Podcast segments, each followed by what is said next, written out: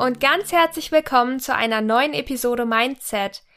Mein heutiger Gast ist Lea Freidinger und wir sprechen über ihre Erfahrung im Self-Publishing, über ihren Debütroman und auch über ihren neuen Verlagsvertrag in einem Publikumsverlag. Herzlich willkommen. Hey, ich freue mich hier zu sein. Zuerst einmal würde mich total interessieren, wie du eigentlich angefangen hast zu schreiben. Also da habe ich diese ganz klassische Antwort, dass ich eben schon immer geschrieben habe, seitdem ich schreiben gelernt habe. Und auch damals wollte ich schon immer veröffentlichen. Also wenn mich jemand gefragt hat, was ist dein Traumberuf, dann habe ich auch gesagt, so ja, ich möchte Autorin werden. Wann hast du denn dein erstes Buch beendet? Oder, oder hast du damals überhaupt Bücher geschrieben oder hast du mit Gedichten angefangen? Wie war das? Ähm, also eigentlich habe ich eher mit so Kurzgeschichten oder so angefangen, aber habe auch damals schon gesagt, so ja, ich möchte ein Buch schreiben, kam aber meistens nicht so über die fünf Seiten hinaus. Also es war eher Kurzgeschichtenlänge und habe dann wieder aufgehört. Und dann mit 15 habe ich mein erstes Buch beendet. Wie lang war das? Das ist tatsächlich auch das, was jetzt erschienen ist. Nur in der Erstfassung, ich habe das dann nochmal neu geschrieben, das hatte tatsächlich 90.000 Wörter, also es war gar nicht so wenig. Oha, okay, das ist ziemlich lang. Ich versuche momentan 100.000 Wörter anzustreben. Das ist schon eine Nummer, vor allem mit 15 Jahren. Ja, also mittlerweile bin ich tatsächlich eher so, dass ich sage, so zwischen 75.000 und 85.000 als Länge anzustreben. Ähm, aber die zweite Fassung von dem hatte dann tatsächlich auch 123.000 Wörter, die aber mittlerweile auch wieder gekürzt sind. Also ich bin jetzt bei so 102.000 Wörter rausgekommen. Und also als, als guter Podcast, da habe ich natürlich dich auch gegoogelt und herausgefunden, dass dein Buch 408 Seiten hat. Also vielleicht so als Richtwert für die Zuhörer, die jetzt nichts mit diesen Wortanzahlen anfangen können. Das sind jetzt ungefähr 408 Seiten. Ja, genau. Weil das habe ich damals auch nie verstanden. Ja, das, ich habe auch immer gedacht, so ja, wie rechnet man das eigentlich um? Und äh, habe dann nach so Werten gesucht, aber ich habe immer ganz unterschiedliche Sachen gefunden, weil das natürlich auch am Buchsatz liegt. Äh, und dann weil, war ich jetzt eigentlich ganz froh, dass ich mal mein eigenes Buch habe, dann mit den 408 Seiten und dann weiß ich so ungefähr, okay, das kommt am Ende dabei raus, wenn man dann 100.000 Wörter geschrieben hat. Ja. Oh Gott, das kann ich so verstehen. Ich habe das so oft schon gegoogelt. Auch Normseiten oder sowas. Aber als Self-Publisher musstest du dich ja gar nicht danach richten, oder? Nee, das stimmt. Also so halb stimmt es zumindest. Weil mir war bewusst, dass ich diese 120.000 Wörter, die ich ja vorher hatte, die kann ich eigentlich nicht veröffentlichen, weil das viel zu viel wäre äh, auch für, für das Genre halt als Jugendbuch. Und ich hätte es mir auch ehrlich gesagt nicht wirklich leisten können, noch mehr Normseiten zu bezahlen, dann eben im Lektorat etc. Und dann war ich ganz froh, dass ich dann doch noch viel rauskürzen konnte. Also man hat zwar dann nicht so diese Verlagsvorgaben, dass man nur so und so viel schreiben darf, aber es ist halt irgendwie an andere Komponenten geknüpft, warum du dann vielleicht nicht einen 700 Seiten Roman schreiben willst. Kannst du diese Komponenten ein bisschen mehr benennen? Also Lektorat zum Beispiel ist ja unfassbar teuer. Das ist natürlich auch das Geld wert und jemand macht sich diese Arbeit, aber kannst du da ein bisschen drauf eingehen? Ja, also klar, natürlich das Lektorat und auch das Korrektorat, was danach kommt, das bezahlt man ja alles in Normseiten. Und ich habe jetzt mein Buch selbst gesetzt, weil ich das sehr, sehr gerne mache und äh, auch so ein bisschen im Praktikum darüber gelernt habe.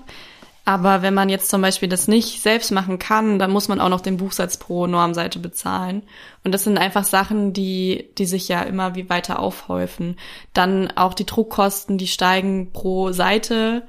Das ist halt äh, auch nicht zu unterschätzen.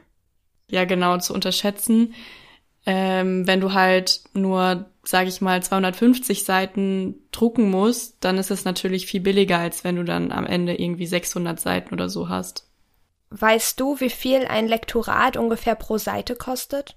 Ich glaube, das hat sich irgendwie mal im Rahmen von, keine Ahnung, vier Euro oder so bewegt.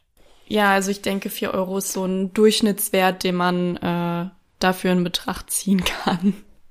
Ja, aber tatsächlich, also auf Lektorat und Korrektorat, das ist, das sind Sachen, auf die man nicht verzichten sollte, weil man spart zwar das Geld im Vorhinein, aber ich denke, man verkauft mehr, wenn man Lektorat und Korrektorat hat. Und dann nimmt man ja auch wieder mehr ein. Ja, auf jeden Fall. Vor allem, weil man seine eigenen Fehler manchmal gar nicht sieht. Man denkt, dieser Satz, der mhm. ist so mhm. perfekt, aber eigentlich kann man da noch so viel dran verbessern. Ja, also das sind auch Sachen, die Testleser nicht äh, auf die Weise können. Also ich meine, klar, Testleser, die entdecken Logikfehler oder können auch sagen, puh, der Satz ist echt viel zu lang. Ähm, aber der Lektor oder die Lektorin, die, die schaut da mit einem ganz anderen Blickwinkel auch wieder drauf. Und vor allem ich, ich habe das Buch, ähm, ja, ich habe das geschrieben, ich habe es neu geschrieben, ich habe das keine Ahnung wie oft bearbeitet auch. Und dann sieht man sowas einfach nicht mehr. Ja, das stimmt. Man sieht den Wald vor lauter Bäumen nicht. Ja, genau. Ja, du hattest erst ein Lektorat, dann ein Korrektorat und natürlich fehlte dann auch noch zum Beispiel das Coverdesign. Mhm, Wie bist du da ja. vorgegangen? Also da war mir auch klar, ich suche mir auf jeden Fall jemanden, der das professionell machen kann. Einfach weil, also ich kenne das ja von mir selbst. Wenn ich irgendwie so billig verarbeitete Cover sehe, dann habe ich nicht so den Anreiz, das Buch mir wirklich anzuschauen, weil ich so denke, wenn am Cover schon gespart wird, woran denn noch? Und deswegen habe ich mich dann so ein bisschen auf die Suche gemacht. Ich meine, auf Instagram hat man ja sowieso immer so ein bisschen seine Bubble, wo man dann auch die Leute vielleicht kennt. Und bin dann auf meine Coverdesignerin gestoßen und ich war direkt super begeistert von ihrer Arbeit und hatte, die, hatte sie tatsächlich auch schon angeschrieben, bevor ich überhaupt das Lektorat angefangen habe, weil ich unbedingt dieses Cover haben wollte. Und es ging dann auch richtig schnell. Also wir haben das gebrieft und sie hat dann gemeint, okay, ich setze mich an den ersten Entwurf so ran und ich habe den bekommen ein paar Tage später und es war eigentlich auch schon, wir haben nur noch, ich glaube, zwei klitzekleine Sachen verändert und das ist jetzt das heutige Cover. Das ist echt, äh, ich war sehr, sehr begeistert. Wie lange hat denn der ganze Veröffentlichungsprozess gedauert? Also jetzt erstmal nur auf das Manuskript bezogen. Ich meine Lektorat, Korrektorat, Design. Also meinst du jetzt von äh, vom Schreiben an oder also ab dem Punkt, wo ich beschlossen habe, dass ich veröffentliche? Genau, ab dem Punkt an. Also wo das, wo die Rohfassung schon fertig war. Okay, ja, das ist ein bisschen komplizierter halt bei mir, weil das ja wirklich noch länger einfach in der Schublade lag und ich ja auch immer gesagt, also ich habe wirklich immer gesagt, dieses Buch, ich will es eigentlich veröffentlichen, aber ich sehe es irgendwie nicht, dass ich es veröffentliche. Und dann Anfang 2020 dachte ich aber so, okay, ich setze mich da jetzt noch mal ran, lass Testleser das Ganze mal lesen. Das hat, war vorher halt nicht so gewesen. Und dann schaue ich einfach, wo das Ganze hinführt. Und dann war ich noch drei Monate im Ausland und irgendwie hat sich das da dann gefestigt. Ich dachte dann so, es ist mir einfach viel zu wichtig, als dass ich es nicht veröffentliche. Und die Geschichte passt nicht wirklich in den Verlag rein. Und deswegen war für mich eigentlich klar, okay, das ist mir so wichtig. Ich will es auch gar nicht in andere Hände geben. Ich will das alles selbst entscheiden, auch mit wem ich zusammenarbeite und so. Und ähm, im November ist es dann erschienen. Also Klar, drei Monate Auslandsaufenthalte habe ich natürlich nichts dafür gemacht, die kann man jetzt abziehen, aber an sich von Januar 2020 bis November 2020. Okay, wow, das ist schon eine lange Zeit. Ja. Wie lange hat das Lektorat gedauert? Wie lange saßt du da dran mit deiner Lektorin? Ähm, bei uns im Lektorat gab es ein bisschen die Verzögerung, einfach wegen persönlichen Gründen. Ich kann es gerade auch gar nicht so aus dem Stegreif sagen. Also ich, wenn man jetzt diese Verzögerungen mal aus und vor lässt, waren es, glaube ich, am Ende so sechs bis acht Wochen oder so. Ja. Aber ich weiß es wirklich nicht auswendig gerade.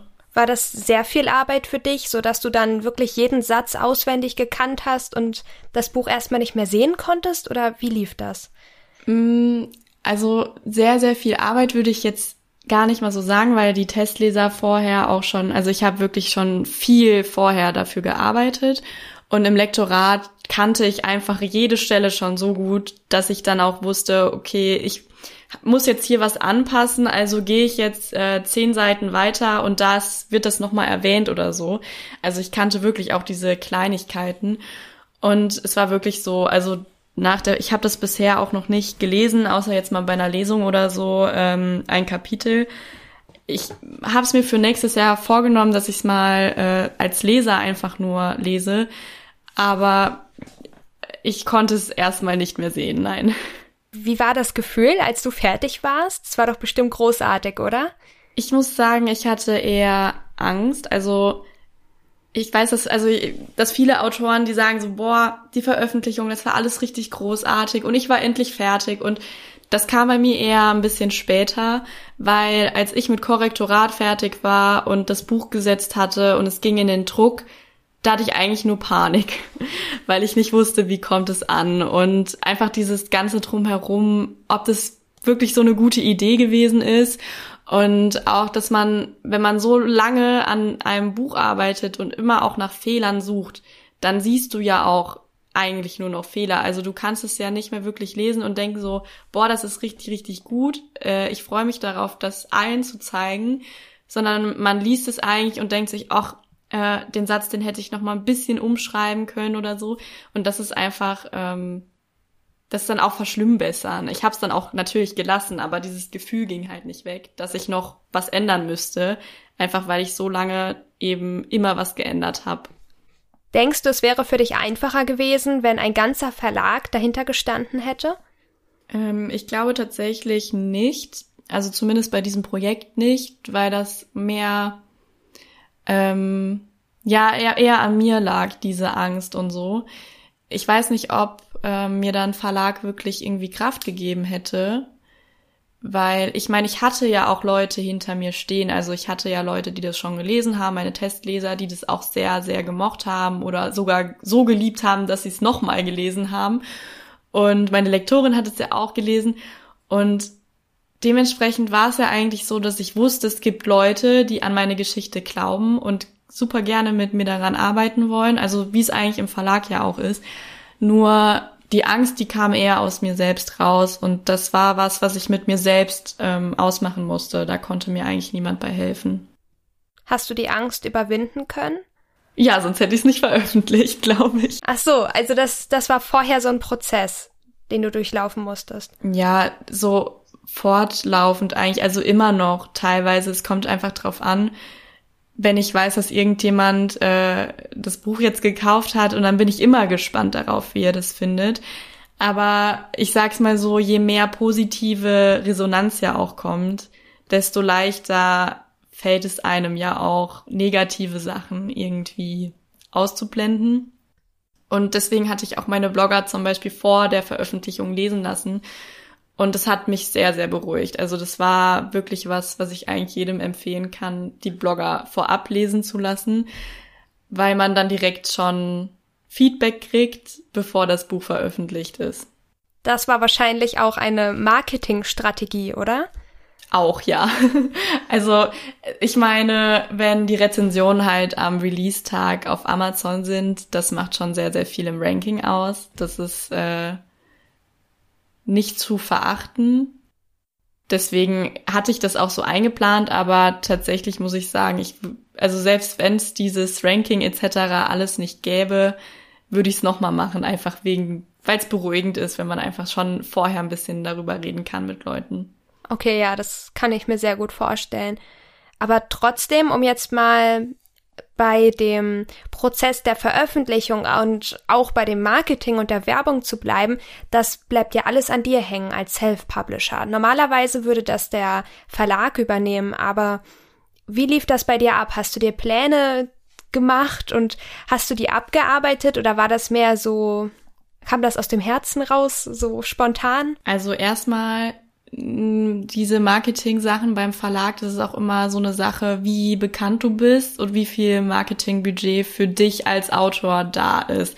Weil an sich, ähm, klar werden Sachen gemacht auch vom Verlag, aber wenn du noch recht klein bist, dann ist das Werbebudget auch einfach gar nicht so hoch. Also da muss man trotzdem noch sehr viel als Autor selbst machen. Das ist so das eine, was ich gerne noch anmerken wollte. Aber also ich habe mir Pläne gemacht, einfach weil ich ein äh, Planmensch bin. Ähm, aber ich mag das Thema auch sehr, sehr gerne. Also Marketing finde ich toll. Buchmarketing finde ich noch viel, viel besser. Finde es einfach, macht mir Spaß.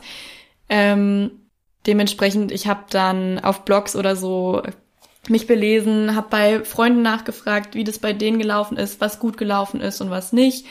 Einfach äh, genau mehr auf Erfahrungsberichte vertraut als auf irgendwelche Stati also nee, Statistiken sind ja auch Erfahrungsberichte, aber ich, es gibt ja auch so Coachings, die sagen so, du musst XYZ machen und dann wird es ganz bekannt oder so. Ähm, Finde ich nicht so wertvoll, wie wenn ich wirklich Autoren, Kollegen frage, was lief bei dir gut und was nicht, vor allem wenn sie in deinem Genre schreiben. Also natürlich ist, vermarktet sich jetzt eine Dystopie anders als ähm, ein Liebesroman. Bist du denn zufrieden mit den Bewertungen? Ähm, also Rezensionen, da kann ich mich echt überhaupt gar nicht beschweren. Ich, also ich kann es eigentlich immer noch nicht glauben, wenn ich diese Zahlen sehe, weil ich meine, klar, man macht sich ja vorher mal Gedanken, wie viel Rezensionen könnte man so zusammenkriegen, wenn ich jetzt meine Blogger noch mit einberechne und dann kenne ich irgendwie noch zwei, drei, vier, fünf Blogger, die lesen das bestimmt und rezensieren das auch ohne Rezensionsexemplar. Aber dass ich letztendlich dann doch bei mittlerweile 80 Rezensionen stehe, bei einem Durchschnittswert von 4,7 Sternen auf Amazon, das sind Sachen, die konnte ich mir nicht vorstellen. Also auch die, die Ausleihzahlen, also ich bin ja im Kindle Unlimited Programm mit meinem E-Book. Dann kann man das mit dem, also wenn man Unlimited Abo hat, kann man das E-Book kostenlos lesen. Ähm, auch die Zahlen, die da bei rumgekommen sind, gerade so im Januar oder Februar, das sind, äh, das habe ich mir nicht erträumen können, sage ich es mal so. Das ist wirklich total krass. Was mich mal total interessieren würde, wie sieht das mit den Zahlen aus? Hast du die im Überblick oder ist das wirklich so eine Herzensangelegenheit, wo du sagst, die Zahlen, die lässt du außen vor? Oh, ich weiß nicht, ob man, also ich finde es schwierig zu glauben, dass jemand sagt, er lässt die Zahlen komplett außen vor, weil das so viel Geld ist, was man ja investiert hat. Also was ich zum Beispiel gesagt habe, ist, mir ist es egal, ob das Geld nochmal reinkommt oder nicht, weil mir das nicht wichtig ist. Ich muss kein Geld mit dem Buch verdienen. Das, es geht mir um die Geschichte, weil ich die sehr, sehr wichtig finde und ich möchte, dass die gelesen wird, weil es ja mir am Herzen liegt. Aber also ich kann zumindest von mir sagen, natürlich schaue ich auf die Zahlen, ich gucke, wie sich das verkauft, ob irgendeine Aktion vielleicht auch Verkäufe nach sich gezogen hat. Ich meine, bei Amazon sieht man das wirklich täglich, das ist, äh, lässt sich sehr gut nachverfolgen.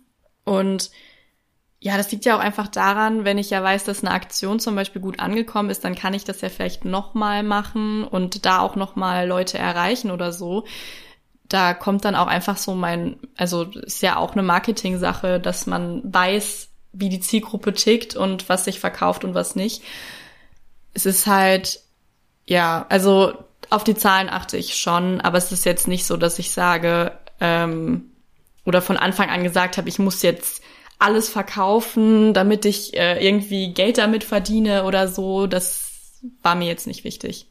Was wäre etwas, was du jedem empfehlen würdest, der ins Self-Publishing gehen möchte? Das Lektorat? Ja, also auf jeden Fall, also das finde ich ist ähm, nicht zu diskutieren eigentlich. Lektorat, Korrektorat, ein gutes Coverdesign und ähm, sich vernetzen mit anderen Autoren und Bloggern, aber vor allem eigentlich auch mit anderen Autoren, weil man da sehr, sehr viel Input kriegt auch. Also natürlich muss man auch oder will man ja auch Output geben. Also ich kann zum Glück sagen, dass ich sehr, sehr viele tolle Autoren kenne, mit denen ich super Gespräche führen kann, auch über Zahlen oder so. Also da ist jetzt nicht irgendwer dabei, der sagt so, nein, das ist jetzt geheim, das möchte ich nicht äh, teilen oder so, und es ist einfach, ja, man, man kann Ideen auch ähm, hervorbringen und sich Feedback zu einzelnen Ideen holen. Kommt es gut an, kommt es nicht gut an? Das ist äh, sehr, sehr wichtig und kostet an sich nichts außer Zeit, aber die Zeit investiert man eigentlich gerne, weil das einfach tolle Menschen sind. Also schon ein ziemlich, ziemlich großes Projekt, wenn man das alles alleine angeht. Ja, auf jeden Fall. Also man sollte das nicht unterschätzen, wie viel Zeit es ist und wie viel Arbeit auch. Ähm, und ich denke, wenn man sich dessen bewusst wird, wirklich, dann kann man das auch richtig, richtig gut machen. Aber man soll, also ich finde, wenn man Self-Publishing macht, dann sollte man es dann auch wirklich richtig machen und nicht irgendwie nur so halbherzig oder so. Das funktioniert dann auch nicht. Ich weiß noch, als ich damals mit 14 Jahren oder sowas dachte, mein Buch wäre der nächste Bestseller, da hatte ich mich auch mit Self-Publishing auseinandergesetzt. Und irgendwann ist mir klar geworden, dass es verdammt teuer werden kann und ja. dass das Geld vermutlich nicht wieder reinkommt. Wie war das bei dir? Ähm, ich habe ausgegeben, ich muss jetzt mal kurz überlegen, ich glaube 3700 Euro. Und dementsprechend, also das ist ja wirklich sehr, sehr viel Geld und ich habe nicht damit gerechnet, dass ich es wieder reinkriege.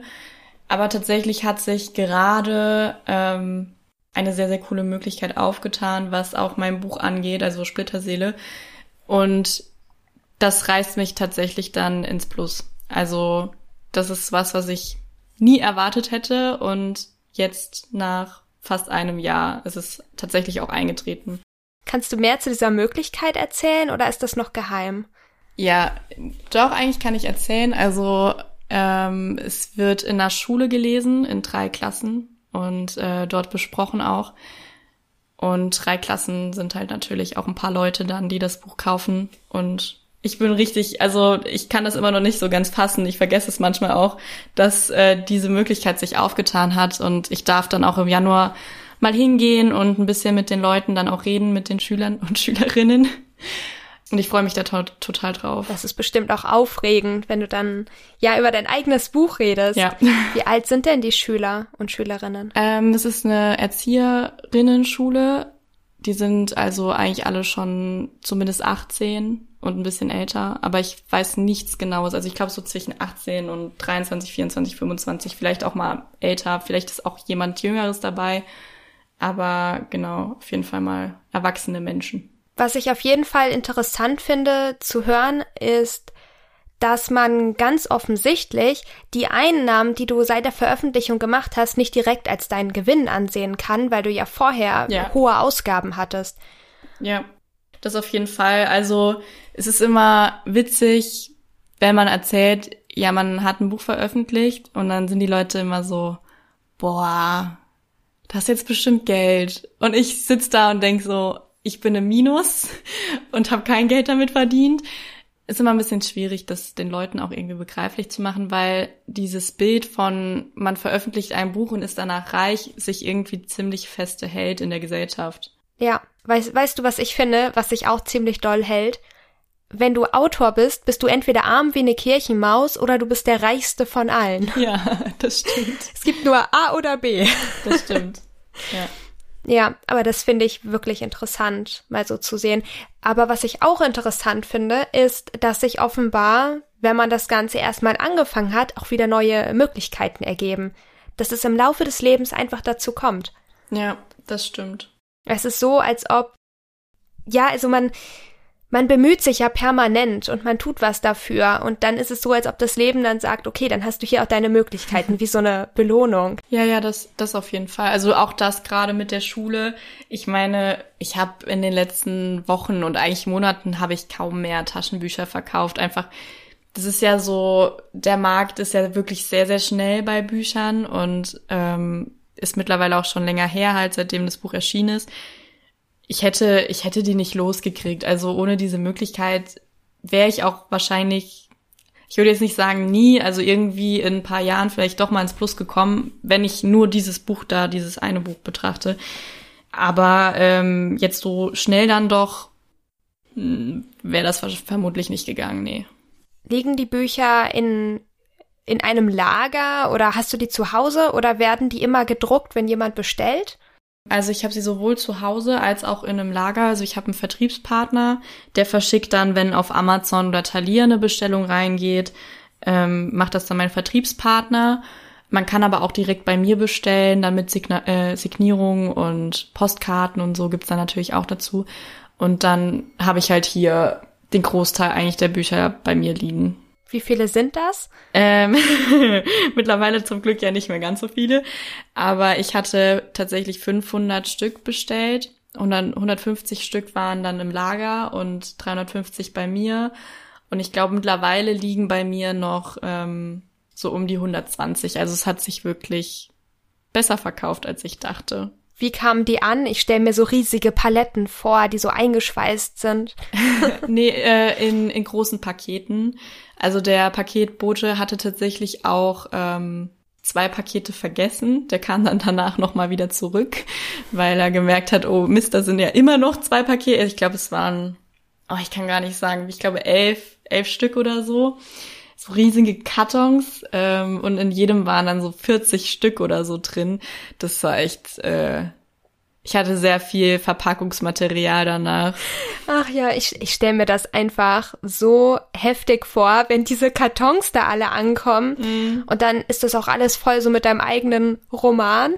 Ja, ich finde es auch krass, wenn ich, also ich habe so ein paar nebeneinander stehen in meinem Regal und dann gucke ich mir das so an und also einfach diese ganzen Bücher, das sind ja dieselben Bücher, aber es sieht irgendwie total verrückt aus.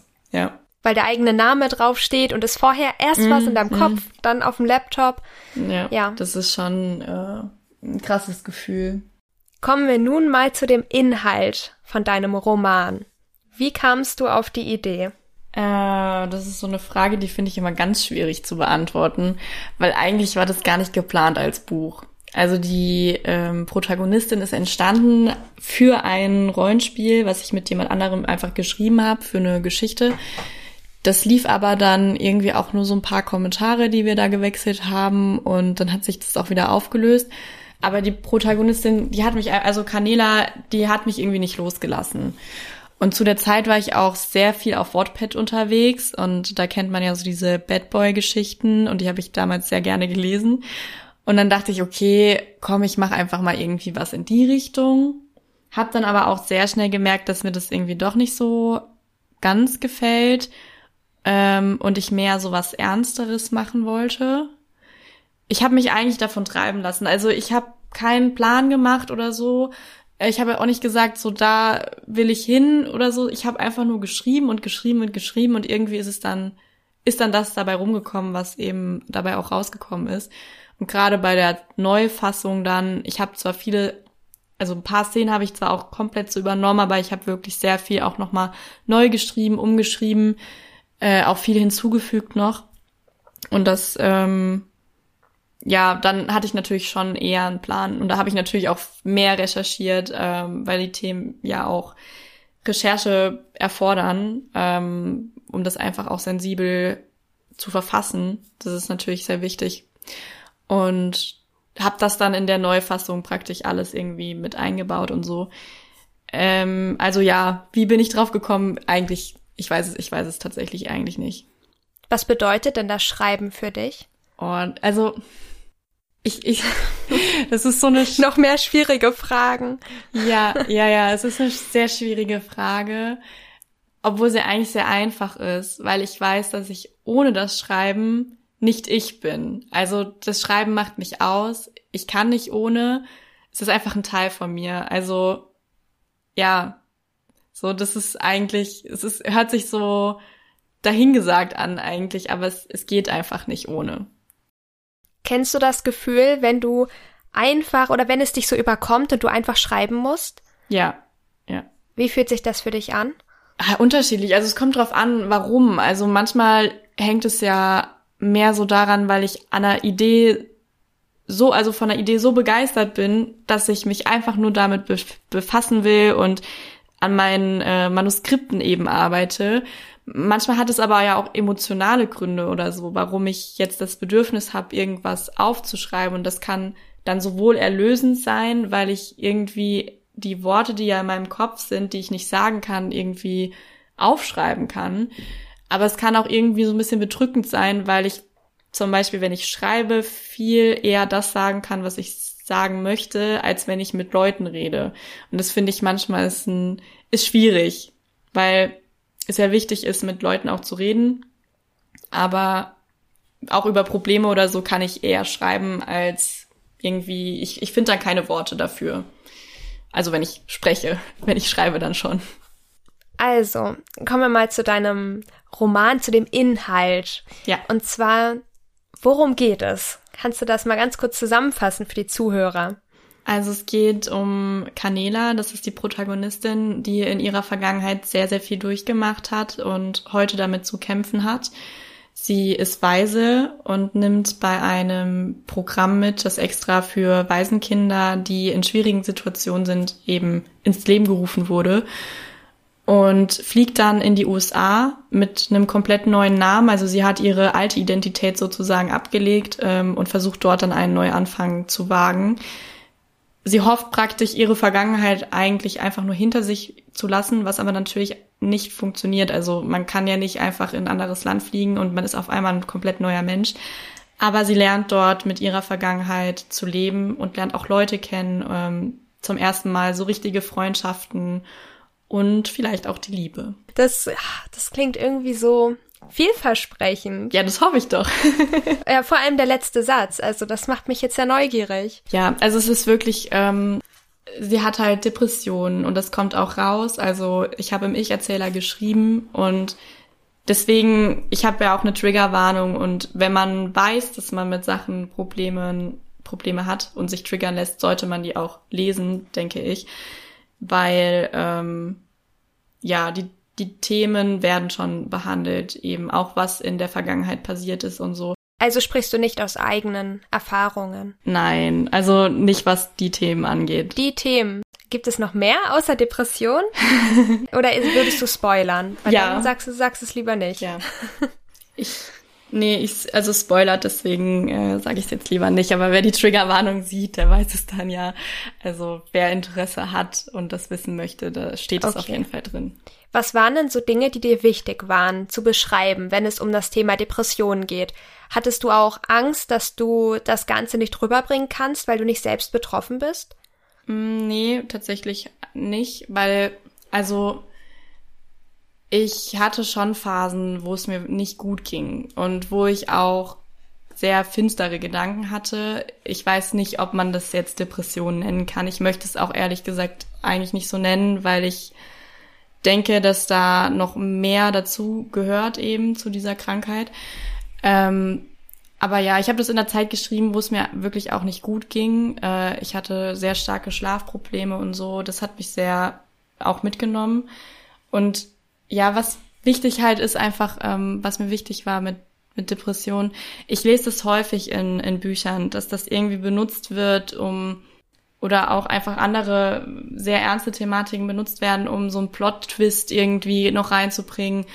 Und ja, irgendwie, oder eine Person hat Depression und es geht ihr wirklich schlecht. Also es ist nicht nur so, ähm, sie hat einen schlechten Tag oder so, sondern wirklich Depressionen als Krankheit zu haben. Und dann trifft die Person jemanden und auf einmal ist alles gut. So, das ist einfach nicht realistisch. Und das finde ich immer sehr schade, wenn ich sowas lese, weil das auch irgendwie so ein bisschen das Gefühl gibt, wie, ja, wenn, wenn du dich ja nur genug anstrengst, dann kannst du die Depression auch abschütteln. Und so funktioniert es halt einfach nicht. Und dementsprechend war mir das einfach wichtig, das realistisch auch rüberzubringen. Es ist nicht so in meinem Buch, dass meine Protagonistin Leute kennenlernt und auf einmal ist alles gut. So, das ist, ist nicht so im echten Leben und deswegen ist es auch in meinem Buch nicht so. Was mich auch total interessieren würde, ist, wie du dich in diese Person hineinversetzt hast. Also durch Erfahrungsberichte, aber hast du dir zum Beispiel auch mit Musik irgendwie weitergeholfen? Wie hast du das gemacht im Schreibprozess? Also bei der Erstfassung habe ich eigentlich überwiegend Filmmusik gehört. Ich weiß jetzt nicht, ob das so dazu beigetragen hat, dass ich mich besser hineinfinden konnte, aber die ist ja immer ein bisschen dramatisch. Vielleicht hat es schon schon ein bisschen geholfen. Ich habe jetzt keine melancholische Popmusik oder so gehört. Das mache ich zwar mittlerweile, aber damals nicht.